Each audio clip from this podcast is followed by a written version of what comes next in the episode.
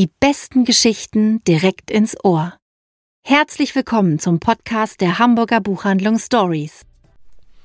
Herzlich willkommen, willkommen zu zum Podcast, Podcast. von Stories. Die besten Geschichten direkt ins Ohr. Es ist Mai, Unglaublich. Oder? Unglaublich. ja. Ich kann es nicht fassen, aber gut, es ist, es ist, wie es ist. Mhm. Ähm, und wir müssen jetzt äh, Maikäfer fliegen. Nein, das sagt man jetzt nicht. Das sagt man im Mai. Ähm, du, ich habe ein schönes Gedicht. Der Mai ist gekommen, die Bäume schlagen aus. Oder Genau. So, ne? so Und heißt ich, doch, ne? ähm, ja, aber du hast ein tolles Gedicht ja, von finde Rosa das- Ausländer, ne? Genau, und ich finde, das passt irgendwie total Mm. schön. Ähm, es heißt nicht fertig werden. Mm. Die Herzschläge nicht zählen, Delfine tanzen lassen, Länder aufstöbern, aus Worten Welten rufen, horchen, was Bach zu sagen hat, Tolstoi bewundern, sich freuen, trauern, höher leben, tiefer leben, nicht fertig werden. Wunderschön. Oder? Wunderschön. Man sollte eigentlich immer mehr Gedichte lesen, finde ich, oder? Absolut, ja, Also völlig. irgendwie geht einem das doch im Alltag immer so ein bisschen verloren. Das ist so schön. Ja, aber wir ähm, Jetzt zu, zu, zu den Büchern. jetzt zu den Büchern, dabei haben. genau. Ähm, und wir werden fertig werden, keine Angst. Das kriegen wir schon noch hin. Und zwar, ähm, ich fange mit dem Krimi an, wie beim Abendbrot. Oh ja. Ähm, Es war der beste dänische Kriminalroman 2021, jetzt erst erschienen im Tropenverlag. Die Autorin ist Jenny Lund-Matzen und vielleicht kommt Ihnen der Name etwas bekannter vor, weil ähm, Jenny Lund-Matzen ist eigentlich Drehbuchautorin und hat diese großartige Serie Follow the Money geschrieben. Die gab es auf Arte lange und ist jetzt auf Netflix abrufbar. Und wenn Sie die noch nicht kennen sollten, unbedingt einschalten. Der Krimi, ähm, der hat in sich, äh, die Vogue Scandinavia hat geschrieben, ein wahrhaft origineller Krimi, der Humor und Spannung perfekt ausbalanciert. Und das stimmt tatsächlich. Ich bin ja eigentlich nicht so für Krimis mit Witz, aber dieser hat wirklich einen sehr, sehr schönen schrägen Humor. Es geht um Hanna Krause-Bendix, die Schriftstellerin, eine sehr äh, anerkannte Schriftstellerin in Dänemark, aber eine, die sich leider nicht so gut verkauft. Ihre Bücher sind sehr anspruchsvoll, aber die Leute wollen eben doch lieber Krimis lesen. Und sie wird von ihrem Lektor mehr oder weniger gezwungen, auf der Buchmesse ähm, Bücher zu signieren. Allerdings kommt leider niemand zu. Ja, alle strömen nebenan auf die große Lesebühne, wo ein bekannter dänischer Schriftsteller, Krimi-Schriftsteller sitzt und äh, interviewt wird fürs Fernsehen und dann kommen zwei junge Frauen zu ihr an den Tisch und sagen, können Sie das bitte einpacken?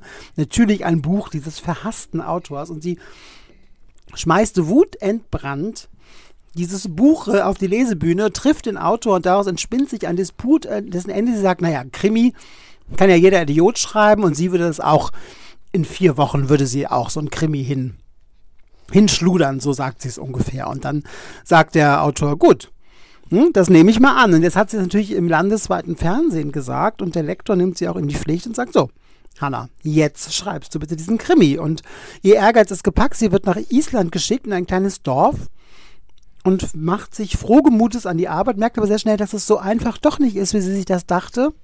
Tja, und dann passiert in diesem kleinen Dorf ein Mord. Da sind Hannas Fähigkeiten nicht nur als Schriftstellerin gefragt. Mm, Ich mochte den Krimi so gern, weil er natürlich spannend ist, zum anderen aber auch mit jedem Island-Klischees aufräumt und auch mit so einem Augenzwinkern die Literaturbranche aufs Korn nimmt. Und macht einfach großen Spaß. Ich habe ihn dann Frau Beurich direkt aufs Auge gedrückt und die ist auch ähm, sehr begeistert. 30 Tage Dunkelheit heißt er. Und äh, wenn Sie das lesen, werden Sie auf jeden Fall ähm, sich sehr, sehr freuen und sollten eine Reise nach Island buchen. Finde ich ja sowieso, sollte man und nach dieser Lektüre unbedingt. So, das war der längere Auftakt und jetzt kommt Sarah um die Ecke. Genau, ich möchte noch mal sagen, ich möchte jetzt gerne beides. Ich möchte den Krimi lesen und eine Reise nach Island. Ja, das ist, ja, kannst du natürlich machen. Du kannst im Flugzeug anfangen quasi und Genau. dann kannst du dort weitermachen. Ja, ja. Sehr guter Plan. Hm, Sehr guter Plan, finde ich Ähm, auch. Genau, es ist jetzt keine so ganz elegante Überleitung. Ich habe nämlich heute zwei Sachbücher mit dabei und ich würde direkt mal mit dem ersten Sachbuch anfangen. Ähm, vom Krimi zum Sachbuch zum Thema Kinder haben. Hm, da hattest du mir schon von erzählt und das klingt großartig. Genau, das ist es wirklich auch. Ähm, Heide Lutosch ist die Autorin und das ist in der Reihe ähm, Mattes und Seitz Berlin erschienen, hat tatsächlich gerade mal so knapp 100 Seiten. Und das finde ich total toll daran, weil es ist wirklich kurz und bündig und sie bringt da wirklich was ganz, ganz Wichtiges auf den Punkt. Ähm, es geht also rund um das Thema Kinder haben. Dazu muss man sagen, Heide Lutosch selber hat auch Kinder. Ähm, sie hat aber, und so fängt sie auch an in diesem kleinen Büchlein, während sie ähm, ihre Kinder auf dem Spielplatz zum Beispiel beobachtet, während sie im Schwimmbad ist, sich mit anderen, äh, meistens Müttern und äh, anderen Kindern trifft, spürt sie ein Unbehagen in sich. Und ähm, wenn sie mal ganz, ganz offen und ehrlich mit anderen, hauptsächlich Müttern, darüber gesprochen hat, stellt sie fest, auch anderen geht es so. Da ist ein Unbehagen. Und das ist kein schönes Gefühl, weil erst einmal steht es total entgegen dem, was eigentlich gesellschaftlich gesagt und auch erwartet wird. Kinder haben ist ja was ganz Wunderbares, mhm. ist ja was ganz, ganz Tolles. Und das war ja bei weitem nicht immer so. So geht sie zum Beispiel zurück und sagt, bis Mitte des 18. Jahrhunderts noch war das Kinderkriegen, ähm, wurde aus Männersicht quasi beschrieben. Ähm, und es wurde gesagt, das ist etwas alles andere als Schönes. Ähm, die Frauen leiden beim, gerade beim Akt des, des ähm, Gebärens würden sie sehr leiden, sie wären ausgelaugt, die Schönheit würde auch drunter leiden. Und dass quasi das Kinder kriegen und haben als etwas ja fast Erhabenes dargestellt wurde, das ist erst wirklich viel später passiert. Ähm, das ist quasi zu einem gesellschaftlichen Konzept geworden, dem man sich als Eltern wirklich wahnsinnig schwer nur entziehen kann. Und sie, sie macht quasi immer so Ausflüge in die Vergangenheit, guckt sich an, wie es mal war mhm. und stellt ziemlich verwundert fest, warum ist es eigentlich immer noch warum gibt es eigentlich immer noch dieses gesellschaftliche Korsett? Warum stehen immer noch so viele Erwartungen zu diesem Thema im Raum? Ähm, auch Rollenerwartungen, ähm, auch so aufgeklärt, die ähm, Partner ja oft sind mhm. oder in der Regel ja sind mhm. mittlerweile. Mhm.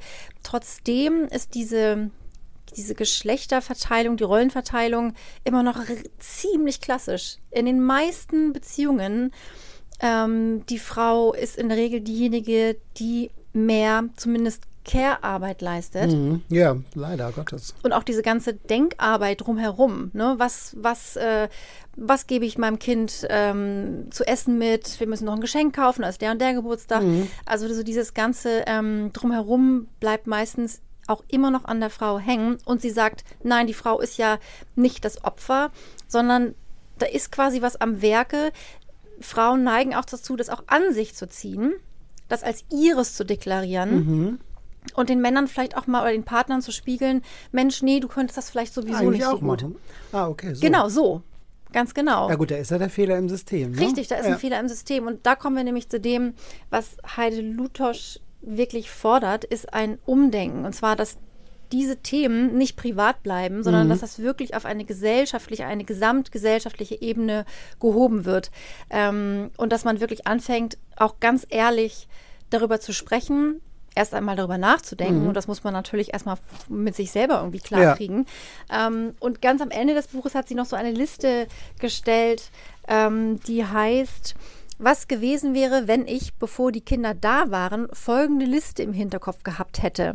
Dann gibt es da so ungefähr zehn Punkte und sie schließt dann mit, das ist jetzt eine ziemlich harte Liste und ja, sie hätte trotzdem Kinder gehabt mhm. und ja, es wäre besser gewesen. Ja.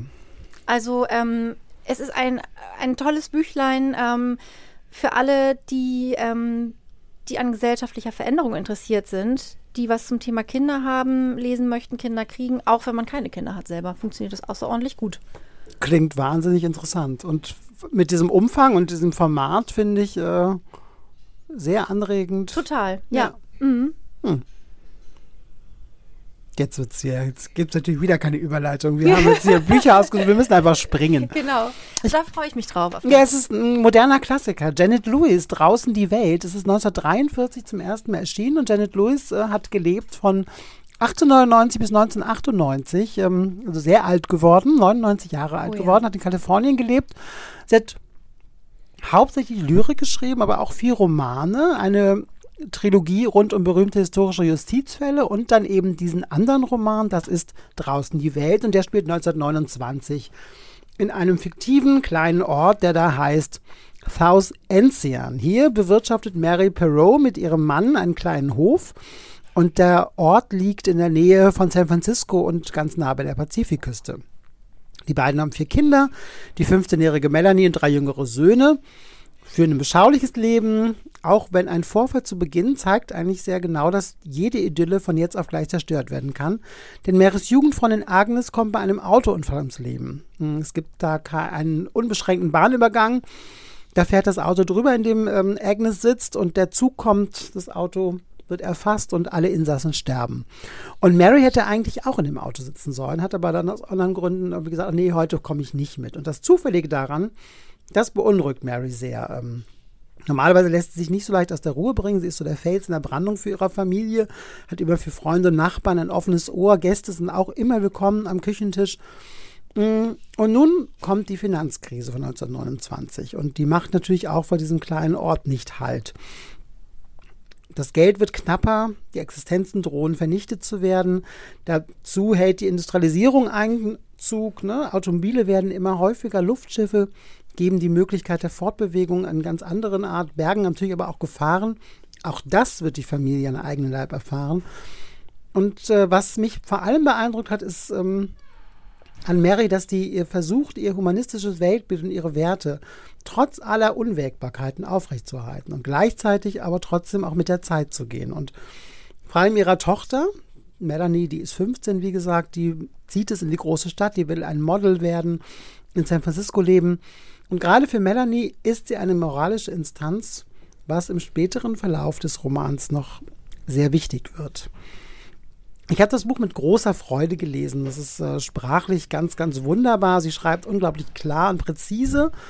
Sie ist gefühlvoll, aber nie sentimental. Und ihre Landschaftsbeschreibungen korrespondieren mit den Handlungen und Entwicklungen der Personen. Und man taucht völlig ein in diese Welt, in diese Kleinstadt, in diese Farmlandschaft. Das ist wirklich unglaublich toll. Es ist sehr zeitlos, sehr entschleunigend ähm, und sie bringt so beiläufig Dinge auf den Punkt, dass man eigentlich bei der Lektüre schon sehr schnell weiß, das ist ein wahrer Klassiker und ein Buch, das bleiben wird. Und ich finde, das Cover ist auch so wunderschön. Es ist einfach nur eine grüne Wand, auf der ähm, an einem Nagel ein Tuch hängt. Es könnte ein Tischtuch sein, mit Himbeeren bestickt.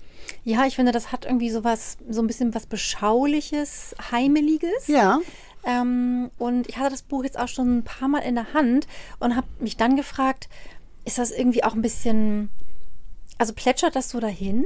Das denkt man tatsächlich anfangs. Man ja. denkt irgendwie so, ach ja, das ist ja ganz nett und da ist Mary hier und dann spricht sie da mit der Nachbarin, aber direkt am Anfang passiert eben schon dieses Zugunglück. Mhm. Und das setzt so den Ton und man ahnt schon, okay, das ist einer von mehreren Vorboten auf das, was noch kommen wird. Und tatsächlich es plätschert so weiter dahin. Mhm. Man denkt so, ach ja, und dann kommt ein, kommen Neffen dazu und dann und trotzdem merkt man, irgendwas passiert. Und dann mhm. ab der Mitte denkt man plötzlich, wow, wir sind mittendrin eigentlich in einer sehr dramatischen Familienausstellung, kann man so sagen. Und ähm, das ist das Tolle, das ist so ein ganz, ganz ruhiger, unaufgeregter ja. Ton. Und wenn man das dann hinterher zuklappt, dann ist man, hat man so viele Sachen ähm, erlebt in diesem Buch und äh, dann denkt man, wow, das schafft es wirklich eine Autorin, das so ganz nebensächlich und beiläufig mhm. zu erzählen und dabei steckt da so viel drin. Also es ist ein Hammerbuch, also da sind sehr, sehr viele Themen abgehandelt, es ist unglaublich spannend auch. Mhm. Ähm, am Ende passiert ein Mord, das kann ich schon verraten. Oh. Ähm, also es ist toll und es wird nie sensationsheischend. Mhm. Also es ist wirklich genau auf den Punkt. Ich finde, das spricht schon echt für ein großes schriftstellerisches Talent. Ja, so und man merkt die Lyrikerin eben auch, weil toll. man merkt, dass jedes Wort so äh, gesetzt ist, ganz bewusst. Also, also wir haben es auch auf Englisch da. Ah, äh, wunderbar, sehr gut. Ich werde dann mal in das Englische. In ja, mach das mal. Mhm. Also so finde ich die Übersetzung. Ich kann gerade mal gucken, wer es übersetzt. Silvia Spatz, ich fand sie sehr gelungen. Toll. Hm. Ja. Richtig schön. Wo wir gerade bei Englisch sind, Richtig, ne? Weil jetzt gibt es mal eine Überleitung. Genau. es geht very British ja. weiter mit der, mm, ich finde, ja. wunderbaren Alice oh, ja. Smith. Die ist ja ähm, eine Autorin, die wirklich viel schreibt, kann man glaube ich so sagen. Ja, und du beliebst sie sehr, ne? Ich liebe sie sehr, genau. Mm. Ich finde, sie ist sehr, sehr intelligent. Sie ist ähm, literarisch, hm. sie ist witzig und sie fängt einfach. Ganz besonders. Ganz besonders hm. und sie mhm. fängt einfach wirklich unseren Zeitgeist so ein. Ja. Und das Buch gibt es bisher nur auf Englisch, ihr neuestes, das heißt Companion Peace, wird aber im Mai mhm. auf Deutsch erscheinen. Kommt bei Luchterhand, glaube ich. Bei ne? Luchterhand, mhm, genau. Ja, mhm. mit dem Titel Gefährten. Ah ja. Und ähm, das reiht sich im Prinzip locker ein in ihr wunderbares Jahreszeitenquartett. Ähm, wobei das auch alle Teile sind völlig unabhängig voneinander zu lesen und doch ergeben sie wirklich ein ganz, ganz schönes Ganzes. Ich habe tatsächlich nur das erste Herbst von ihr gelesen in Mhm. diesem Jahreszeitenquartett und mache dann eben jetzt mit dem lockeren fünften weiter. Mhm. Ähm, das ist wieder irgendwie eine irre Geschichte. Es ist auch wieder ziemlich schmal. Sie schafft eben auch ganz, ganz viel in, auf wenig Blätter Ja. zu packen. Finde ich auch immer wieder. Und die Geschichten sind immer irre, finde ich. Total, total. Und das ist auch wieder wirklich ähm, sehr herrlich. Also wir sind post-Brexit mitten in der Pandemie. Mhm. Ähm, Anfang 50, die Anfang 50-jährige Sandy hütet im Haus ihres Vaters den Hund ihres Vaters, weil dieser im Krankenhaus liegt. Und eines Abends bekommt sie einen Anruf. Und es ist eine ziemlich aufgeregte Frauenstimme. Und irgendwann im Laufe des auch doch eher seltsamen Gespräches stellt Sandy fest, Mensch, das ist ähm, Martina, eine alte Studienkollegin von ihr, die sie nie mochte. Und jetzt kommt diese Martina ihr mit so einer wirklich hanebüchenden Geschichte, wie sie, die ist irgendwie Historikerin und reist im Flugzeug und in einer ihrer Taschen hat sie ein, ein ähm, hunderte Jahre altes ähm, Schloss, so ein schmiedeeisernes Schloss, äh, führt sie bei sich. Und sie wurde jetzt ähm, am Flughafen äh, quasi festgehalten, während sie durch die Security wollte und wurde in einen Raum gesperrt, kann man sagen, ohne Fenster ähm, und dort für acht Stunden festgehalten. Sie meint, es hätte was mit diesem, ähm, mit diesem Schloss aus dem Mittelalter zu tun. Und irgendwann dann, während sie also da sitzt, völlig fertig ist, nicht weiß, wie sie, was sie machen soll, hört sie eine Stimme. Oh Gott. Die kommt aus dem Nichts. Und diese Stimme sagt im Original Curl you or Curfew. Was übersetzt bedeutet Brachvogel oder Ausgangssperre.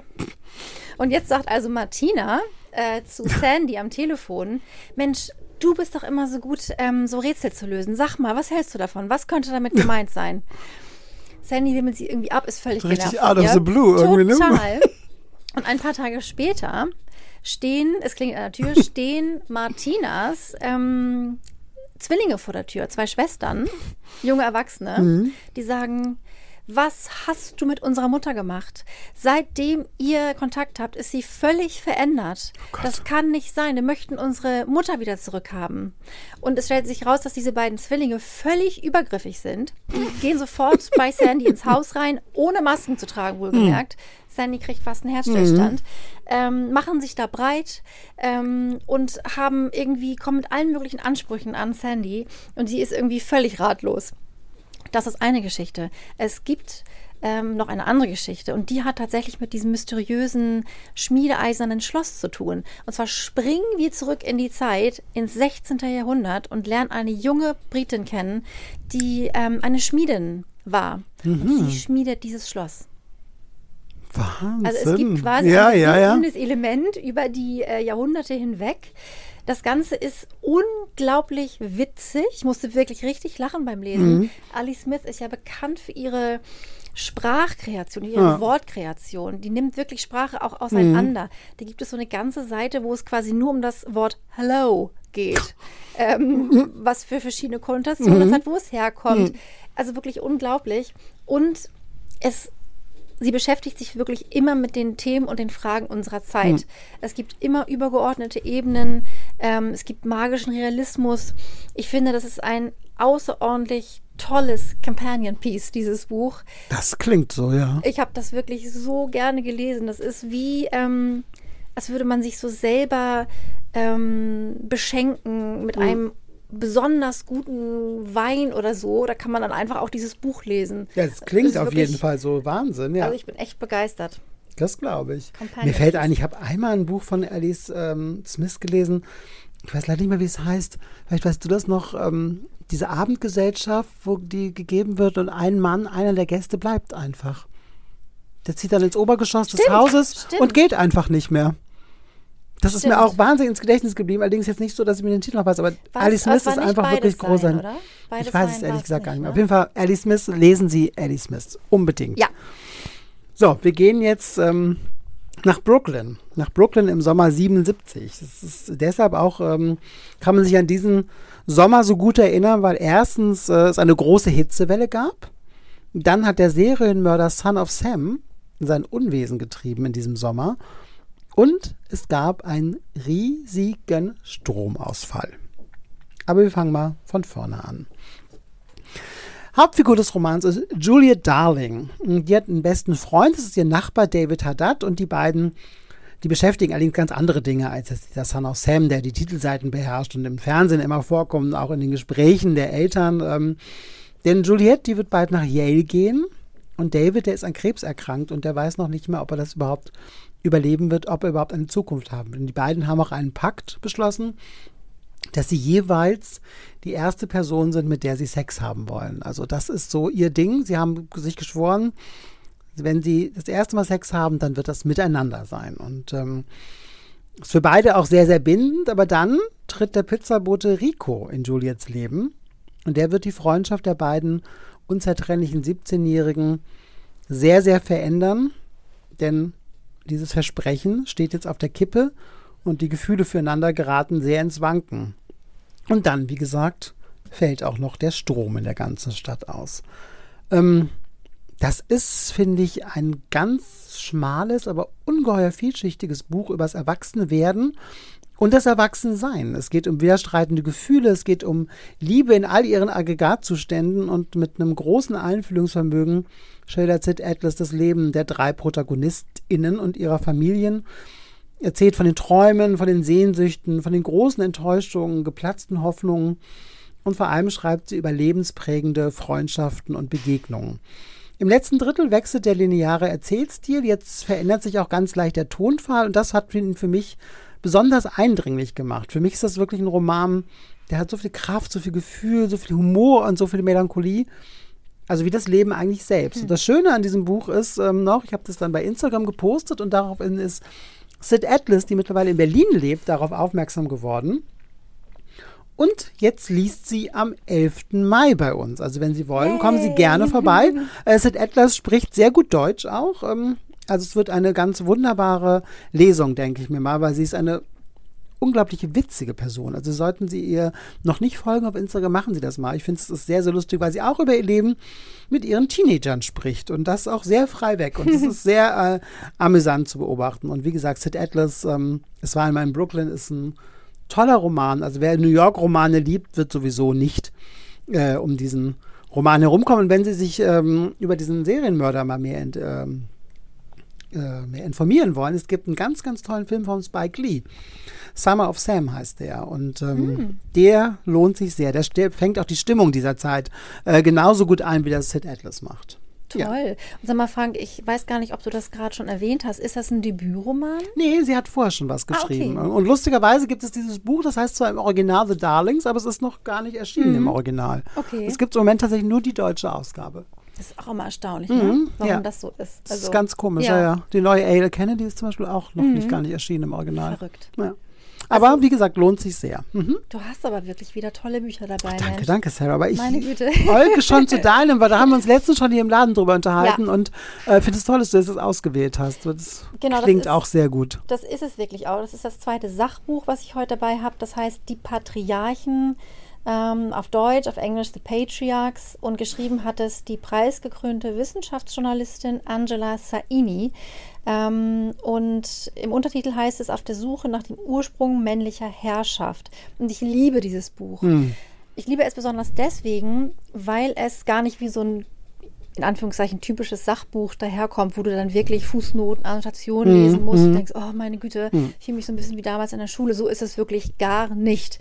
Ähm, sie schreibt das äh, kapitelweise.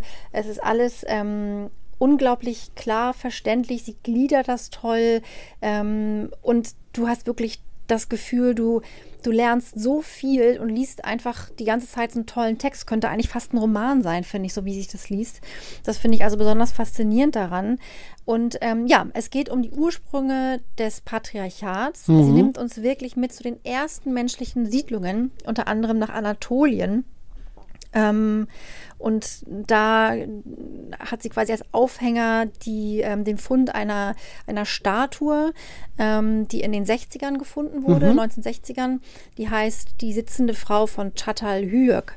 Und wie sich darüber unglaublich viele ähm, Narrative gesponnen haben ähm, und einige wirklich ganz schnell auf diesen Zug aufgesprungen sind, der so in die Richtung fuhr, Mensch, früher gab es eben ein Matriarchat. Mhm. Das belegen nicht nur dieser, dieser Fund, sondern auch viele andere, die eher oder eindeutig weibliche Figuren mhm. darstellen. Ähm, sie nimmt uns mit nach Meghalaya äh, in Indien ähm, zu dem Volk der Kasi, die wirklich ähm, matrilinear ähm, aufgestellt sind, also wo, wo wirklich die ähm, Erbfolge immer nach den Frauen funktioniert. Mhm. Ähm, und sie nimmt uns mit zu einem Volk der ähm, Native Americans, den Haudenosaunee. Ich hoffe, ich spreche es richtig aus. Mhm. Ähm, die wirklich auch ähm, wirklich Jahrhunderte um Jahrhunderte ähm, ganz selbstverständlich ähm, nicht mal ein Matriarchat mhm. gelebt haben, sondern wirklich Gleichberechtigung. Mhm. Also, und das belegt sie auch immer mit ganz, ganz, ganz anschaulich, ähm, wissenschaftlich belegt. Ähm, die neuesten archäologischen Funde stellt sie vor ähm, und sagt eben, man muss eigentlich zu dem Schluss kommen, dass es in früheren Gesellschaften meistens gar keine große Rolle gespielt hat. Und dass das tatsächlich erst aufgekommen ist. Somit ist das Patriarchat nichts Gott gegeben sowieso nicht, aber auch nichts Natürliches, sondern es ist wirklich was Menschengemachtes, mhm. ähm, was Politisches wirklich auch. Ja. Ähm, und vor allen Dingen, es ist endlich. Das sollte man sowieso nicht vergessen, irgendwie. Absolut. Liebe Männer. Ganz genau. Und ja, es gelingt ihr also eine. Vielleicht ist doch deshalb dieser Backlash immer so. Ja. Weil ich glaube, die Männer ahnen, dass es eben endlich ist und sie sich wahrscheinlich mit allem, was irgendwie geht, an dieses vermeintliche Vorrecht richtig. der Macht und Herrschaft genau. irgendwie festhalten, was und es aber nicht gibt. Das sagst du ganz genau richtig. Und zwar geht es auch quasi nicht darum, und es geht auch der Autorin nicht darum, es geht auch quasi der Forschung im Prinzip nicht darum, äh, jetzt von dem einen ins andere zu kommen. Nee, es soll, muss ja auch, ne? soll ja nicht vom Patriarchat ins Matriarchat gehen. Es geht ja um eine gleichberechtigte Ganz Welt. Genau, das, das sollte das. doch das Ziel sein. So ist es. Und es wird auch kein Man-Bashing mhm. äh, betrieben ja, sehr in gut. diesem Buch. Sie, es gelingt ja einfach eine radikale Neuerzählung. Mhm. Und ich finde, dieses Buch sollte Pflichtlektüre sein. Ja, das klingt auf jeden Fall so. Bei Hansa Blau ist es auf mhm, Deutsch erschienen. Genau. Und ähm, die Ulrike von Stenglin macht ja sowieso ein tolles Programm, hat sie ein tolles Buch ausgegraben. Also Absolut. Also, also großartig. Ja, vielen Dank, Ulrike. Und jetzt am Schluss habe ich nur nur was anzuteasern. Im mhm. Mai, was wissen Sie denn, was noch im Mai so passiert? Sarah, was passiert denn noch so am 1. Mai meistens? Eigentlich immer am 1. Mai. Nicht nur, dass der Feiertag ist, sondern 1. Mai. Also ich, ich denke so an Tanz in den Mai schon mal. Mm, ja, nicht schlecht, aber am 1. Mai werden die Freibäder eröffnet. Ah, alles klar. Das ist immer der Punkt und ähm, ich würde nur kurz hinweisen, Christine Bilker hat ein neues Buch geschrieben, Wasserzeiten, und dem geht es über das Schwimmen. Und äh, ich werde mich mit Christine über das Schwimmen, ich schwimme ja auch leidenschaftlich gerne, und über viele andere Dinge unterhalten am 3.5. bei uns hier im Laden. Da können Sie auch gerne noch vorbeischauen. Ähm, wird ein großer, wird wirklich ein großer Spaß, weil wir beide ähm, leidenschaftliche Schwimmer sind, die schreibt auch, was Schwimmen für Schriftsteller bedeutet, für die Literatur bedeutet und natürlich werden Christine und ich auch noch über den Buchpreis vom letzten Jahr reden, wo sie ja auf der Shortlist stand. Also, wow. vielen Dank fürs Zuhören. Sarah, es war mir eine große Freude. Mir auch, lieber Frank. Und dann sagen wir bis bald. Der nächste Podcast kommt im Juni. Wir können jetzt gerade nicht sagen, wann. Ich glaube, erst ist, ich glaube, der 4. Juni Aber könnte es sein. Kommen. Aber er wird kommen. Seien Sie versichert. Tschüss. Danke fürs Zuhören. Tschüss.